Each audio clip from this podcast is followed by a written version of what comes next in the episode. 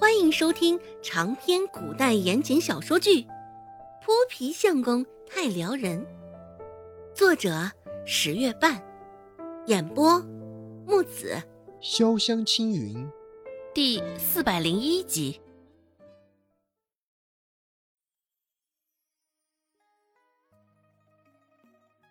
柳青青抬头看着周芷，周芷脸上没有喜笑之意。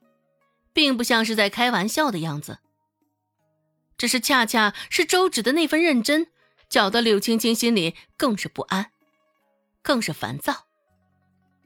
带着几分试探性的味道，周芷对他说道：“柳小姐也请不要强人所难，若有时间，倒还不如了解了解关于韩生最近新出的谣言。”顿了顿，周芷继续说道。若是听到了那些谣言，想必柳小姐心里又会是其他的想法了。柳青青现在还不明所以，不知道周芷口中所说的谣言是什么。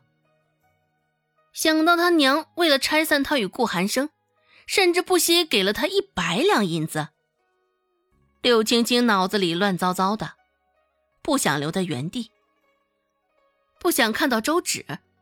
最后也没有看周芷一眼，直接失魂落魄般离开了。吧嗒一声，木盒子落在了地上。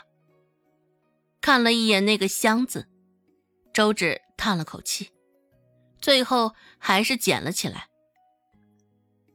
也不知道柳青青回去之后会怎么同他娘说，也不知道王夫人听了柳青青的话后。会是怎样的想法？这些周芷就不得而知了。刚走进药铺，周芷的右眼皮儿又突然跳了两下。周芷抬手又压了压，带着丝丝凉意的手背贴在眼皮上，很是舒服。左眼跳财，右眼跳灾，周芷也不知道等着他的是什么。不过兵来将挡。水来土掩，周芷也只能这般以不变应万变。新来的刘大夫开口说道：“如果我没看错，刚刚与你说话的应该是县令的外甥女吧？”这也是他与周芷的第一次交汇。若不是因为之前酒楼出事儿，他前去给食客医治，也不会知道柳青青这号人物。而刘大夫当时也清楚的记得，柳青青换县令姨父。在那之后，刘大夫便没有什么机会见到县令与柳青青了。只是没有想到，今儿个再次见到官宦家千金，竟是这种场面之下。刚刚看到柳青青的时候，那刘大夫也是愣了一下，没想到来仁惠堂竟是为了周芷。柳青青看着周芷那般开心，完全没有千金小姐的架子。嗯，周芷点点头，没多说什么。关于柳青青，周芷谈话的欲望显得有些意兴阑珊。只是刘大夫现在却没法镇定了，看到周芷手边的木盒子后，情绪更是激动。刘大夫高昂着嗓子说道：“还真是。”天，他还送了你香楼的东西。若我没记错，香楼的东西都不便宜啊。啊。周芷继续点了点头，觉得那木盒子现在甚是碍手，随手便搁在了一边。刘大夫觉得眼前的小丫头，老是让人匪夷所思。看样子真的是有两把刷子，面对权势。还能这般荣辱不惊，在医术的造诣上，虽说他还没有见识到太多，不过不少人是拍手称赞的，应该也是不差的。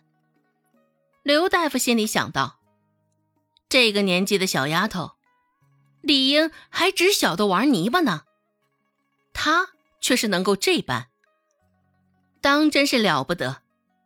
周芷的右眼皮儿跳个不停。右手被压着，还能感觉到突突跳动的感觉。对于周家现在发生的事儿，周芷是一无所知。从骊山上回来，周成就觉得脸上奇痒难忍，忍不住用手抓，甚至是抓出了几道血痕子。只是如此，那股痒感还是没能止住。一路走到村口，周成感觉停留在他脸上的视线越来越多。原本以为这是因为抹了胭脂，大家朝他投来羡慕的目光。只是仔细一看，周成却发现并不是如此。大家投来的视线中藏着不少嘲笑之意。周成也不知道是怎么回事扯着身旁的王小花，问道：“他们怎么老是这般看着我？”王小花与周成站在一起，看到周成脸上的触目惊心，心里也是一阵发慌。之前是生怕周成生气，所以没敢说。这是现在周成问了，王小花这才哆哆嗦嗦的开口，说道：“嗯嗯，周成，你你你这脸是怎么回事啊？”怎么跟个猴屁股似的？果真，一听到“猴屁股”三个字，周成的脸色瞬间阴沉了下来，拉长了脸，啐道：“切，你懂什么？我这是抹了香楼的胭脂，我现在这叫粉嫩动人。”王小花一瞧，眼角都直抽搐，这叫粉嫩动人。他可不是瞎的，更不是傻的。指着周成的脸，王小花下意识的反驳道：“啊，不是啊，你这脸上坑坑洼洼的，像是……”只是视线触及到此刻周成的脸，眼见他脸色越发的阴沉，王小花及时抿紧了嘴巴。